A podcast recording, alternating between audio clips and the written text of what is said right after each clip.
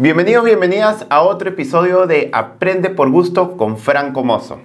Como saben, todos los meses nos juntamos con Franco a que él nos comparta parte de su menú de aprendizaje, libros, artículos, videos, TED Talks que él constantemente revisa para no parar de aprender. Para revisar los anteriores episodios, puedes buscarlo en nuestra página de YouTube, en Spotify, Facebook, Instagram. Así que sin más, veamos qué tiene Franco este mes para nosotros. Hola Franco, ¿qué tal? ¿Cómo estás? Gracias nuevamente por estar con nosotros y compartirnos tu menú de aprendizaje, las fuentes donde siempre, constantemente estás aprendiendo. ¿Qué tenemos entonces para el mes de hoy? Hola Pepe, ¿cómo estás? Eh, feliz de estar aquí. Para hoy pensé que podíamos eh, hablar de cómo desarrollar competencias. Eh, durante un buen tiempo eh, hemos estado revisando, yo personalmente también, mucha literatura a nivel nacional, internacional, y creo que es un tema bien relevante, ¿no? En estos tiempos, eh, en el Perú y en muchas partes del mundo. Buenísimo, buenísimo. Entonces, eh, ¿cómo desarrollar competencias? Claro, es un tema que está hoy, bueno, ya hace buen tiempo, pero cada vez creemos que se está buscando comprender mejor, así que creo que es un, es un buen tema para, para, todas las docentes y los docentes que nos, que nos ven. ¿Qué es entonces una competencia? Para comenzar, antes que nos empiece a contar cómo desarrollar competencias, ¿qué es una competencia o cómo se desarrolla también una competencia? Eh, te voy a contar como un par de, un par de ideas, ¿no? Eh, lo voy a tratar de, de, decir como coloquialmente, porque la definición es universal, hay, hay un acuerdo bastante universal en el mundo sobre qué es una competencia. Coloquialmente. Una competencia eh, es un tipo de actuar de una persona, un ser humano, ¿no? Y básicamente es cuando tú combinas lo que sabes, es decir, conocimientos, con habilidades como análisis, etcétera, con ciertas disposiciones o actitudes y las combinas en una acción para resolver un problema, para afrontar algo de la vida, ¿no? Entonces yo podría decir, por poner algunos ejemplos, eh, eh, una competencia de expresión oral, como la que sale en el currículo nacional, eh, eh, cumple con estas características, ¿no? Porque para que una persona diga que es competente, tiene que poder enfrentarse a situaciones de la vida en general, ¿no? La vida laboral, la vida personal, la vida familiar, la vida eh, ciudadana, haciendo eh, una acción, ¿no? O sea, haciendo un accionar, digamos, que combina al mismo tiempo lo que conoce, sus habilidades y sus actitudes. Si yo, por ejemplo, mañana me dices, oye, vas a dar un discurso público a mil personas sobre la educación, en ese momento se activa una, cuanto menos, una de mis competencias. ¿Y qué voy a traer a la mesa a la hora de dar ese discurso y prepararme? Les, hay, ciertas cosas que yo conozco, ¿no? Como por ejemplo, yo conozco algunos tips eh, sobre cómo dar discursos públicos, la estructura de un discurso público. Yo conozco eso. Ahora, también tengo la habilidad ¿no? O todos tenemos algo de habilidad, ¿no? Para poder decirlo de manera efectiva, porque puedes conocerlo en el papel, pero no saberlo decir, ¿no? Y también combino con una disposición actitud, es que no, no tener miedo a hablar en público. Si tú quitas cualquiera de las tres, mi discurso público, ese momento de actuar competentemente, de poner mi competencia en acción, va a ser menos efectivo, ¿no? Y mi discurso quizás va a ser menos potente. Pero cuando trabajamos en esa combinación, yo siempre hablo como el mix, ¿no? Coloquialmente, cuando hacemos las capacitaciones se enseña, ¿cuál es el mix? ¿Cuál es el mix de, de, de conocimientos, habilidades y actitudes que tú combinas y lo pones en acción para resolver un problema? Eso es un poco en coloquial, digamos, eh, una competencia. Y algunos también mencionan eh, esto, esto no está en todas las definiciones, en todos los currículos del mundo, pero algunos lo mencionan y ciertamente nosotros en Perú, es que cuando lo haces hay un componente ético. Algunos deciden en la definición de una competencia decir, no solamente es que tengas los conocimientos, ciertas disposiciones y habilidades combinadas, sino que cuando afrontas el problema inherente a la competencia, hay un componente ético a la hora que afrontas el problema. Mm. Entonces, al final del día, cuando una persona dice soy competente, eh, no es un blanco-negro, ¿no? En realidad es qué nivel de competencia tienes. Entonces tú puedes dar un discurso público a tu familia, tú puedes dar un discurso público a mil personas, tú puedes dar un discurso público a un estadio lleno, tú puedes dar un discurso público en situaciones adversas, tú puedes dar un discurso público a personas de distintas culturas, etcétera, y son distintos tipos de, reto para la competencia. Entonces, eh, es beneficioso pensarlo, creo, para mí, desde el punto de vista de lo que va a afrontar la persona en su vida, ¿no? No, buenísimo. Creo que, creo que nos hablas mucho de autenticidad al final del día, porque al final lo que aprendemos y sobre todo lo que enseñamos en, la educación básica, en los colegios, las escuelas, es justamente eso, prepararlos para la vida y, en la vida uno está todo momento implementando, poniendo en, práctica sus competencias.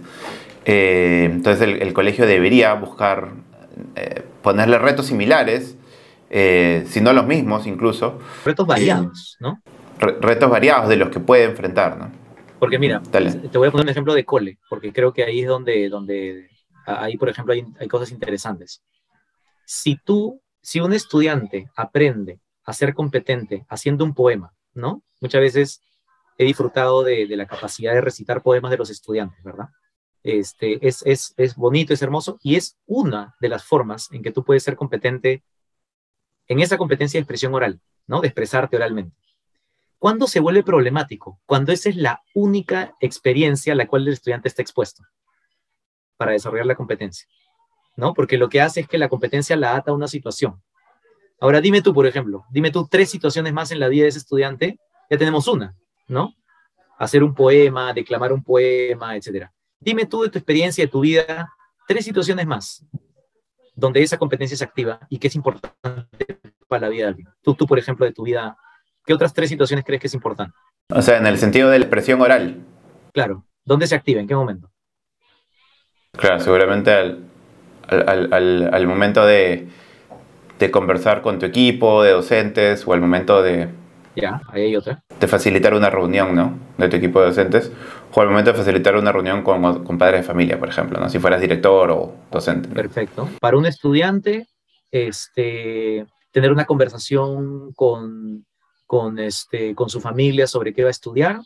Eh, otra situación es cuando está conversando con alguien en un banco para sacar un crédito y explicar sus planes. Otra conversación es cuando está en una entrevista de trabajo, cuando le toque. Este, otra conversación es cuando está exponiendo su trabajo este, en la universidad o en el instituto, ¿verdad? Lo que muchas veces pasa es que en la vida de un estudiante o en la vida de una persona no no llega a exponerse a suficientes situaciones para desarrollar su competencia. Entonces la puede activar solamente en algunos casos. Y eso es lejos de ideal, ¿no? Para un estudiante. Claro, claro. Entonces, perfecto. ¿Qué, es lo que tenemos entonces que hacer como maestras, como maestros, para desarrollar la competencia en nuestros estudiantes? ¿Qué, en el fondo, qué experiencias de aprendizaje o cómo es este proceso de de, aprendizaje por el cual tienen que pasar nuestros estudiantes. Voy a poner un ejemplo este, que de hecho escuché ayer de, un grupo de maestros en Junín, muy potente. Eh, el centro de desarrollar competencias, uno de los pilares, es que el participante o el estudiante, ¿no? según sea el caso, si es un niño, si es una niña, un joven, un adulto, es que para retar esa competencia, para que se desarrolle, tiene que poder afrontar desafíos variados y eh, en el tiempo. Eh, y la, el centro de lo que llamamos una experiencia de aprendizaje en el Perú es ese reto. No son las clases, no son los contenidos, no son los desempeños. Ese no es el centro, una experiencia para el estudiante para que desarrolle sus competencias. El centro es plantear un reto y que ese reto sea complejo y sea abierto. Te cuento un caso eh, que estamos trabajando en Ancash que creo que puede ilustrar esta idea de lo que significa poner un reto complejo y abierto adelante del estudiante. En Ancash estábamos hablando de un reto que te lo voy a decir así tal cual, que lo están probando con estudiantes para ver cómo reaccionan. El reto más o menos va así. Es un pequeño caso y les dan tres semanas para resolverlo. Le dicen, en tu comunidad, en Ancash, en Wari, hay un señor que tiene 60 años, se llama Don Aurelio, y que vive cerca del museo. Hay un museo ahí, muy bonito, este, que promueve la, cultura chavín. Eh, y está en duda porque no sabe si es un buen momento para abrir una bodega o no. Quiere abrir una bodega, pero no sabe ni cómo hacerlo y tampoco sabe si es una buena idea y cómo podría ser exitoso. y luego le decimos, esto está conectado a uno de los objetivos de desarrollo sostenible, es un objetivo relevante, ¿no? De tener trabajo digno, de progreso económico y a nivel mundial. Casos como el del señor Aurelio en tu comunidad ocurren en todo el país. ¿Por qué no te tomas tres semanas para tratar de idear un plan para ver si es que, ¿qué le dirías al señor Aurelio sobre si debe y cómo, cuál es el plan, cómo lo harías para abrir esa bodega? Y nada más. ¿Y cuál es el primer round de eso? Eh, es que a los estudiantes les dan como dos o tres, no les dan ninguna lista de pasos, no les enseñan ningún concepto previo, sino le dicen, anda a pensar un rato con ese reto y tómate un par de días para preguntarte, pucha, ¿y cómo, para empezar, por dónde comienzo? ¿No? Este, ¿Qué hago para ayudar a, este señor Aurelio que está pensando abrir una bodega y yo quiero que le vaya bien? Pues, ¿no? No que que quiebre, que le vaya mal, que se endeude mal, imagínate, ¿no?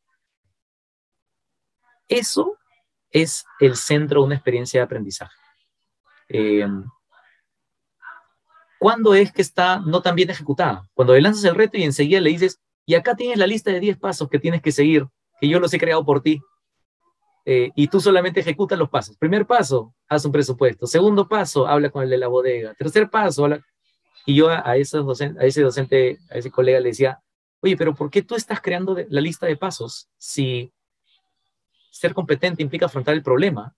Y en la vida no es que te va a ligar la lista de pasos, tienes que ver el problema y el estudiante tiene que poder pasar un tiempo luchando con lo que tiene y con el reto por delante, ese reto abierto y complejo, y tratar de encontrar por sus propios medios un tipo de solución inicial. Entonces, después de esos tres días, ¿qué pasa? Se juntan los estudiantes y cada uno dice, esto es lo que yo pensé. Y el otro dice, esto es lo que yo pensé. Y otro dice, esto es lo que yo pensé. Y ahí arranca, ¿no?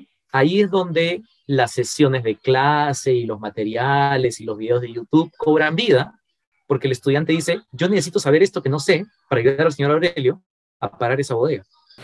Buenísimo, no, creo que es un caso que, que realmente ejemplifica muy bien cómo tenemos que desarrollar competencias eh, y cómo quizás también cambiar el paradigma de lo que, del rol del docente y del rol del estudiante también. Al final queremos siempre que nuestros estudiantes sean los protagonistas, nuestros estudiantes, nuestros estudiantes. Eh, ahí más bien lo que, lo que quería preguntarte, porque seguramente algunos docentes, algunos docentes de repente se lo están preguntando también, eh, ¿Cómo, es, cómo, cómo, crear ese endemiaje, ¿no? ¿Cómo crear ese endemiaje por parte? O sea, ¿cuál es el rol ahora entonces para que, para que realmente se desarrolle la competencia y no también dejarlo completamente suelto al estudiante en esos procesos, en esos retos tan interesantes que les planteamos, ¿no? Te digo cómo continúa esa historia, más bien, como, como ejemplo.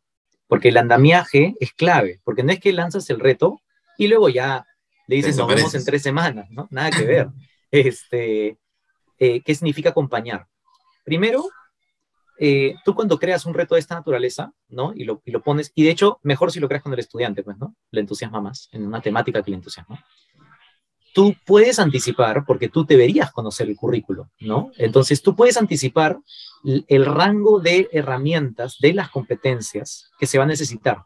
Primer consejo, antes de arrancar, búscate 10 videos en YouTube con buenas explicaciones de esas herramientas. Te voy a poner el ejemplo en el caso de la bodega de Don Aurelio.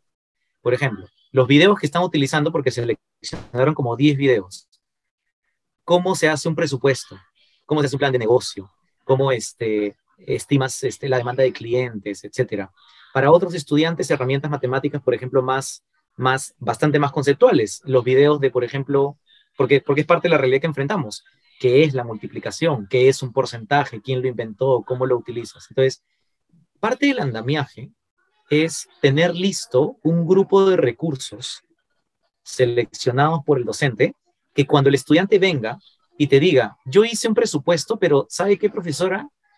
Este, no sé, he escuchado un tema de costo unitario, pero no sé cómo hacerlo. Y creo que le puede servir a don Aurelio en ese momento, con ese estudiante, es mejor que tú estés preparado y digas, ah, ya, chequé este video, o chequé esta pequeña ficha, o chequé este concepto, y nos vemos en un día y me cuentas si has encontrado una manera de, introducirlo. O de repente, oye, ¿por qué no hablamos 10 minutos juntos? Y te hago de repente una, una pequeñísima clase, ¿no? Sobre el tema, y resolvemos ejercicios juntos para que esa herramienta la tengas, pero sigue con el reto por delante. Entonces, el, el, andamiaje, he puesto un ejemplo, ¿no? Yo, yo lo que siempre recomiendo es colaboren entre docentes para tener todos los videos, ya, ya, o sea, un docente ya no debería estar explicando conceptos en estos tiempos, ¿no? Tantas explicaciones que hay tan bien hechas, ¿no? Este, que puede, el, el estudiante la puede tener a disposición. Entonces, ¿qué haces? Tu conjunto de videos, tu conjunto de lecturas, eso es parte de un andamiaje que luego tú ya lo distribuyes de manera muy adaptable según lo que cada estudiante necesita. Entonces, tu labor es distribuir. Primero, invertir tiempo en construir buenos recursos de soporte y luego eh, este, distribuir. Otra cosa que puedes hacer es entrevistar a 10 personas, chiquito, experiencias, y eso también es parte del andamiaje, invitados, etcétera. Son todos los estímulos adicionales de herramientas, formas de pensar, actitudes, conceptos que puedan ayudar, pero que ya no se vuelven el centro de tu clase, ¿no? El centro de, la experiencia sigue siendo el reto. Y el otro gran punto importante es eh, lo voy a decir coloquialmente. Si imagínate que este reto de don Aurelio dura este, tres semanas, yo propondría que al final de la semana uno te presenten su primera versión del plan para don Aurelio y luego al inicio de la semana tres sobre el reto, porque esa es la oportunidad en donde, en donde ellos te muestran toda la complejidad de su pensamiento y toda la complejidad de la solución que están creando y ahí tienes una oportunidad de brindar retroalimentación y tomar decisiones con el estudiante de, ah, porcentajes es lo que te falta, ¿no? O, oye, eh, tienes, he visto que, que, que, podríamos trabajar tal y cual tema de, de qué parte de tu solución, qué parte de tu plan. Ya, cheque esta lectura, habla con tal persona, juntes ustedes dos, habla conmigo, me lo mandas después, etcétera, ¿no? Y los docentes que han invertido su tiempo bien en eso, en buenos recursos de soporte, fichas, invitados, videos, y están preparados para distribuir y los que tienen un sistema de evaluación formativa donde miran la solución al reto varias veces hasta llegar al final, son de los más exitosos que he visto. Mm, muy interesante. Sí, realmente es, clave en estos, en estas metodologías y en estas formas de enseñar del siglo XXI que, el, como dice Franco, el, el maestro, la maestra esté completamente atento de, del aprendizaje de sus estudiantes y de cómo finalmente tienen que, cómo finalmente darle ese andamiaje, ¿no? En algunos momentos proveer recursos, en algunos momentos tampoco tenerle miedo a hacer una clase quizás instruccional, donde le enseñes porque no estás dejando de desarrollar la competencia, porque simplemente estás ayudando a, a que aprenda porcentajes, porque ya el reto no es, no es solo hacer eh, un porcentaje sacar un porcentaje, el reto es mucho más grande, mucho más complejo, de mucho mayor demanda cognitiva, así que tampoco tengamos miedo a, acompañarlos y también eh, quizás enseñarles algunas cosas directamente. ¿no? Eh, buenísimo, Franco, lo que nos cuentas. Creo que lo más importante, como dices, eh, una de las cosas más importantes para desarrollar competencias es tener un reto en el centro del aprendizaje, un reto complejo, un reto muy parecido a la realidad y muchos retos, no solo uno, ¿no? sino exponerlo a, a una variedad alta, porque la vida es variable, la vida es compleja y tiene distintos momentos donde el estudiante va a tener que desarrollar esa competencia y tratemos de poner la mayor cantidad de retos distintos también enfrente de nuestros estudiantes por un, tiempo prolongado. Resistir la tentación de darle la lista de pasos. Porque si le das el reto y luego le das todos los pasos, ya pues el, chico no, no, no tuvo la oportunidad de pensar cómo afrontarlo. Pues, ¿no? Sí, como decimos en el centro de P, hay que cuidar mucho eso porque al final quien queremos que aprenda es, o sea, que desarrolla la competencia el estudiante, no el profesor, ¿no? Y a veces como maestro estamos y maestra estamos buscando, nos preparamos muy bien, pero estamos nosotros aprendiendo a enseñar mejor, entre comillas, versus a nuestros estudiantes aprendiendo a desarrollar la competencia. Entonces enfoquémonos en, en, que quién debe cargar la, la, pesa, quién debe cargar el reto, debemos hacer que el estudiante sea el, que lo cargue y no a veces nosotros cargarlo por ellos. Entonces, Franco, ¿alguna fuente, alguna web donde creas que alguien pueda seguir profundizando sobre esto? Sí, el Instituto Aurora. Eh, creo que es un buen punto de comienzo. Hay una sección que vamos a poner el link ahí que se llama cómo, cómo funciona todo el tema de competencias dentro del Instituto Aurora. Hay grandes hubs en el mundo que, que están empujando hacia adelante la literatura de competencias. Este es uno de ellos. Eh, y bueno, busquen ahí en, páginas web, en Amazon, hay muchos libros, este, muchos autores que han ayudado a, pasar a la práctica esto. Perfecto, entonces el Instituto Aurora.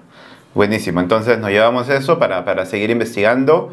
Y gracias Franco nuevamente y nos vemos en 30 días, nos vemos el siguiente mes con más aprendizaje, con más compartir de, de lo que tú vas aprendiendo y vas investigando para el, en la educación en general eh, en Perú, en Latinoamérica.